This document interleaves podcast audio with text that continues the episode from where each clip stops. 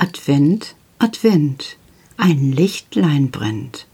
Erst eins, dann zwei, dann drei, dann vier.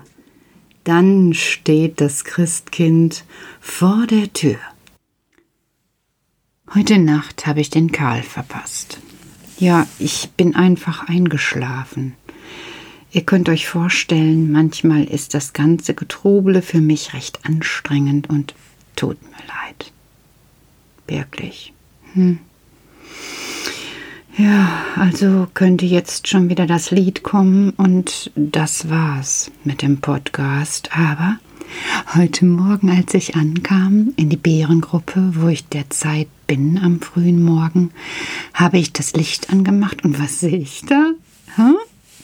Genau, da steht doch tatsächlich oben am Schrank der kleine Karl und guckt aus diesem runden Fenster heraus. Und ich sage, ja, guten Morgen, was machst du denn hier? Und er sagt, Petra, aus dem Weg, ich bin gerade auf dem Rückzug. Und hast du nicht gesehen, wie der Blitz will er eigentlich runter? Und ich sage, stopp, nur eine Frage. Aber meine Schwestern. Ich sage, ich weiß, die Kinder, die kommen auch gleich. Und für die, ja, für die habe ich auch nur eine Frage. Na gut, jeder nur eine Frage. Du zuerst und dann ich. Mhm, ist okay. Also Karl, sage ich, weißt du, die Kinder möchten wissen, warum du hoch hinaus willst im Leben und was das für dich bedeutet. Oh, sagt Karl.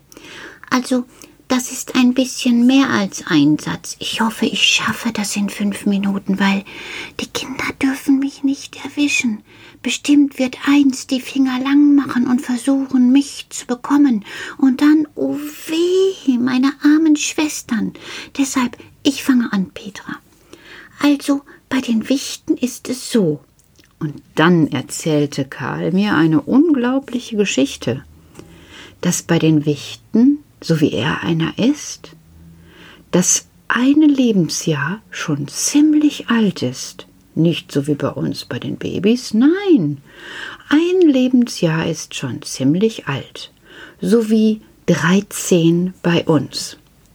Und die Schwestern, die waren fünf Monate, sechs Monate, sieben Monate, acht Monate, neun Monate, zehn Monate. Und Karl Nein, nein, nein, nein. Karl war schon ein Jahr und vier Monate. Das ist so ungefähr so wie bei uns 18 bald. So wo man schon bald eine Volljährigkeit hat, also wo man alles entscheiden darf und schon einen Führerschein haben darf und eine Wohnung haben darf. So ähnlich alt ist Karl schon gewesen. Ah, Jetzt ging mir auch ein Licht auf, dass er allein mit seinen Schwestern zu Hause blieb, derweil Papa und Mama in der Tannenzapfenfabrik arbeiteten, denn ich hatte schon die ganze Zeit gedacht, wenn da die Schwestern alleine sind, bei uns wäre das ein Problem, sag ich euch. Das gebe eine Geschichte. Aber jetzt bin ich beruhigt. Dieser Karl ist schon fast ein Mann mit einem kleinen Bauch, und deshalb darf er auch schon auf seine Schwestern aufpassen. Hm, das ist ja prima. Schon über ein Jahr. Klasse. Also das war mir neu. Und dann hat er auch weiter erzählt, dass es nämlich so ist, dass wenn er sein Bett oben auf dem Regal hat, er besonders gut alle miteinander sehen kann, weil seine Schwestern sind ja noch jünger und die wuseln da herum und spielen, so wie ihr im Kindergarten, und der Karl ist ja auch nicht viel größer als seine Schwestern, und deshalb hat er einfach sein Bett aufs Regal gestellt, und so kann er alle gut sehen, auf alle gut aufpassen, derweil Mama und Papa in der Tannenbaumfabrik sind. Mama und Papa brauchen Karl, jawohl, damit er auf die Schwestern Acht gibt. Sie verlassen sich auf ihn und das machen sie gut. Und ich sage zwischendurch, Karl, ja woher weißt du denn das alles, wie man mit so vielen Schwestern umgeht? Da sagt er, von meiner Mama. Was? Aber die arbeitet doch in der Tannenbaumfabrik. Aber doch nicht das ganze Jahr, Petra.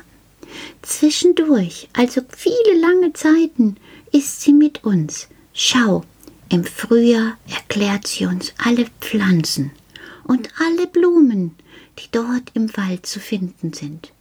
Und natürlich auch die Geschichten der Bäume. Im Sommer sammeln wir alles, was dort zu sammeln ist. Im Herbst geht das weiter und Mama zeigt uns, wie man aus den wilden Holzäpfelchen Kompott macht und aus dem Rosmarin kleine Sträußchen, mit denen hinter die Suppen verfeinert werden. Und die Brombeeren, wie sie getrocknet werden, damit sie uns im Winter schmecken. Und aus den Blättern der Brennnesseln lassen sich die herrlichsten Gerichte zaubern. Meine Mama ist eine so kluge Frau. Ach, sage ich, damit habe ich jetzt nicht gerechnet. Das war mir neu. Und, und kann ich deine Mama denn mal kennenlernen? Petra, nein, ich habe den Weg gefunden. Und Mama, hm, weiß noch gar nichts davon. Hm, ich passe ja auf auf meine Schwestern und hm, irgendwann muss ich ihr das wohl verraten. Karl, also wirklich, also machst du auch ab und zu eine Wichtdummheit? macht Karl. Aber ich habe meine Mama so sehr lieb. Weißt du, sie ist wunderschön. Sie trägt einen kleinen Anzug, der so braun wie der Waldboden im heißen Sonnenschein. Und tatsächlich hat er auch vorne auf der Brust eine kleine Tannenzapfe gestickt. Jawohl, das ist herzallerliebst und darüber trägt sie, wenn es kühler wird, einen Hausmantel, der ist grün wie das Moos in Mosiana. Und lang wie die Bäume hoch sind, die ihre Köpfe so beieinander stecken und ihre Wurzeln über zwei Meter tief in den Erdboden recken. Und darauf sind alle Blumen des Sommers zu sehen, und er duftet nach Mama und nach diesen Blumen und es ist wunderbar. Und wenn der Wind pfeift und es kalt wird unten bei uns unter der Erde, dann trägt Mama einen wollenen Mantel dort drüber. Der ist so pink und herrlich schön wie die Buschwindröschen im Herbst. Ah, ich werde ganz verträumt, wie Karl so schön von seiner Mama da redet.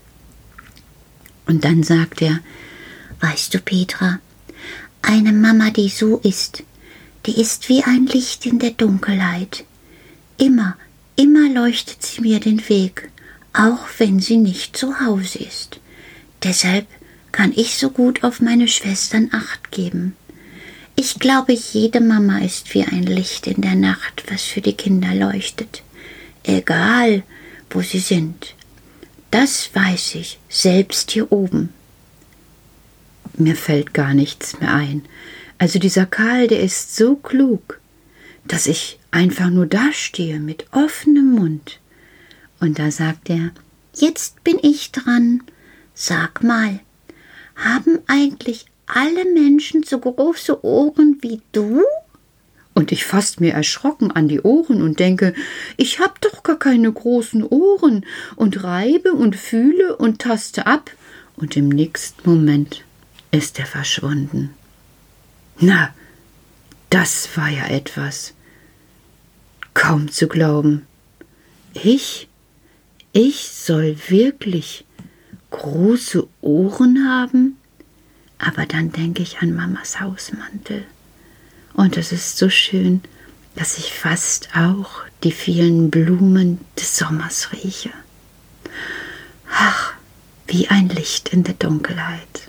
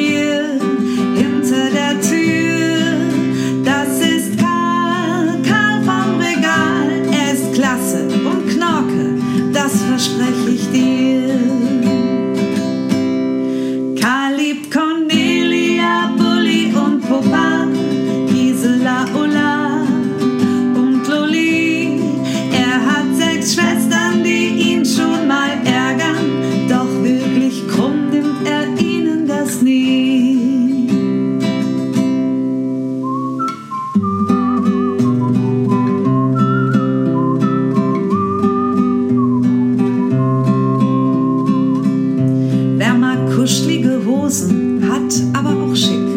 Bei wem darf es nicht kneifen oder kratzig sein? Wer braucht Schokolade zu seinem